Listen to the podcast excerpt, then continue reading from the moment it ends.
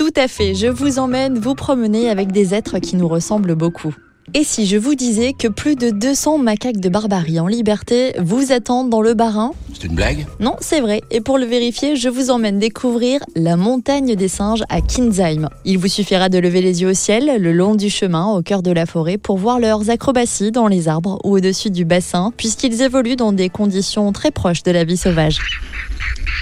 Et pour les voir de plus près, des séances de nourrissage ont lieu tous les trois quarts d'heure dans le parc, car oui, ces macaques, aussi appelés magos, originaires du Maghreb, sont très gourmands. Leur espèce est classée comme espèce en danger depuis 2008. La montagne des singes contribue donc à leur sauvegarde. Plus de 600 individus ont été réintroduits dans le Moyen Atlas marocain depuis la création du parc. Une vraie proximité se crée entre les hommes et les singes dans cette réserve où les guides se feront un plaisir de répondre à toutes vos questions et vous trouverez évidemment de nombreux panneaux d'explication pour mieux comprendre comportement, avec en prime des jeux de piste organisés pour les enfants. En revanche, au risque de briser tous vos rêves d'enfance, vous ne les entendrez peut-être pas chanter comme ça.